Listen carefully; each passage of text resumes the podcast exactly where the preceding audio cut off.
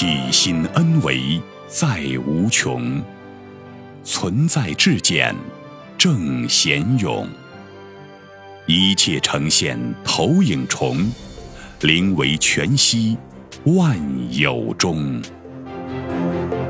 大家好，欢迎收听由全息生命科学院 FM 出品的刘峰老师分享合集，播音张婉琪。五行能量的平衡与和谐，为纵向生命的觉醒创造了条件。刘峰对话金红。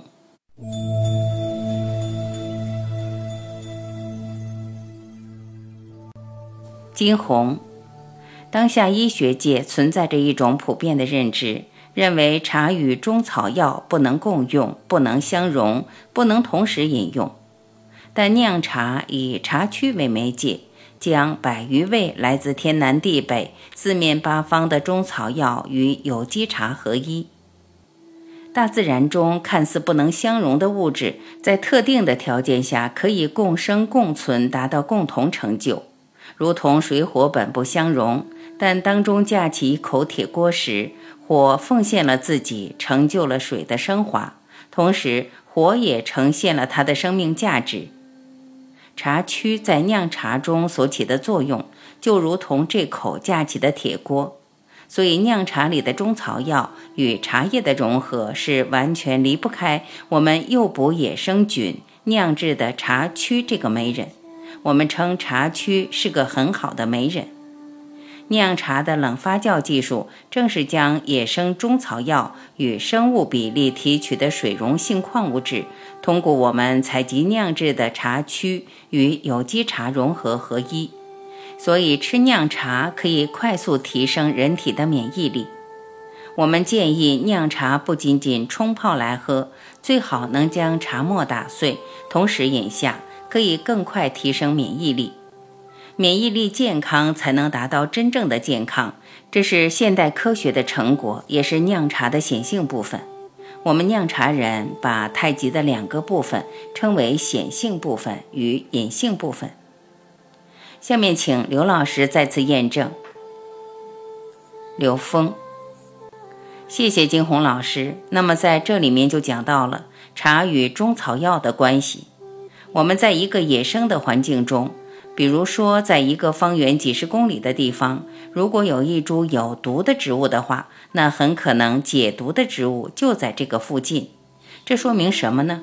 说明一个自然环境里面的能量是一个自我平衡系统，这种能量的任何偏性都有跟它相反的偏性存在，而达到一个整体能量的动态平衡。当这个偏性比较大一点的植物形成的偏性。其实就是药性。我们知道，不同的药有不同的属性，它只是比实性的偏性更大。当它的偏性再继续放大的时候，就变成了毒性。因为这种偏性单独进入一个系统，它会破坏这个系统的整体平衡。所以这个时候叫毒药。当一个有毒的系统它产生了所谓毒性的时候，就要有一个跟它同等。但相反的毒药来把它平衡掉，这叫以毒攻毒。所以，我们说茶与草药实际上是完全可以在一个系统里面出现的，只是它呈现的综合系统的这个能量关系是否可以达到一个平衡状态。因为药有它自己的偏性，是用来对治不同的身体偏性能量。那么，在制茶的过程之中，我们借用了中药的这种偏性。好处是什么呢？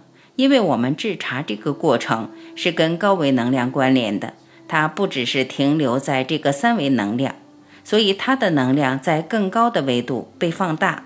这种放大的结果，实际是把这个药性进入了投影源的这个层面去发生作用，这个作用就超越了我们一般的药物它所带来的这种能量平衡属性了。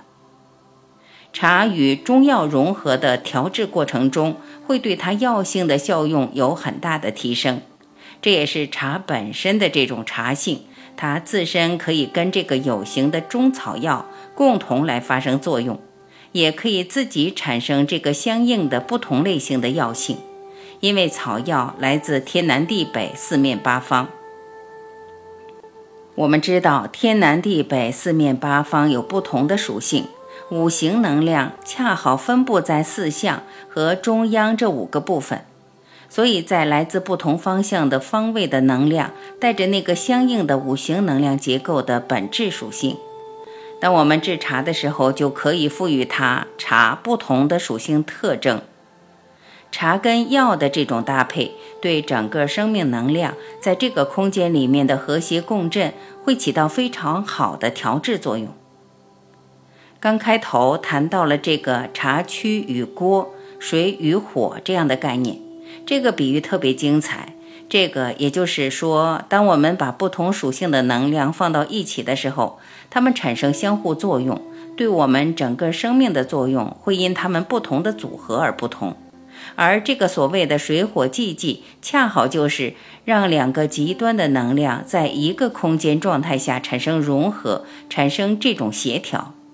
只有当把偏性居中的时候，这个偏性才具备了提升维度的可能性。也就是当五行能量平衡的时候，相当于我们讲坤德能量达到平衡的时候，为纵向提升创造了充分且必要条件。这是吃茶去的一个最核心的概念，就是为什么来吃它，是为了提升意识能量的维度，是为了获得生命进一步的觉醒和内在的提升。在整体能量结构和谐的基础之上，我们为生命的觉醒创造了充分且必要条件。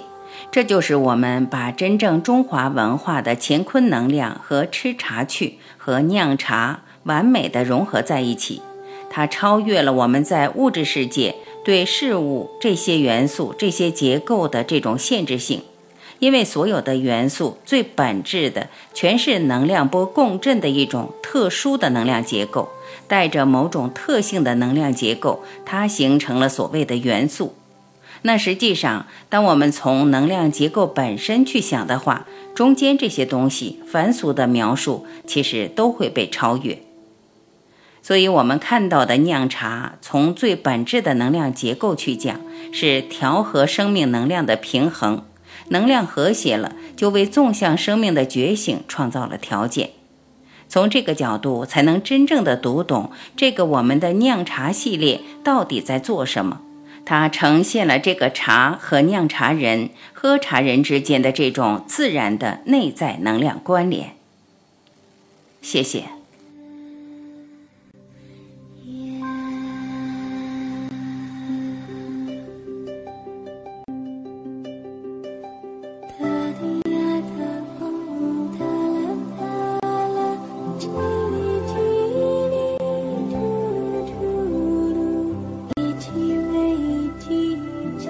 感谢聆听，我是婉琪。再会。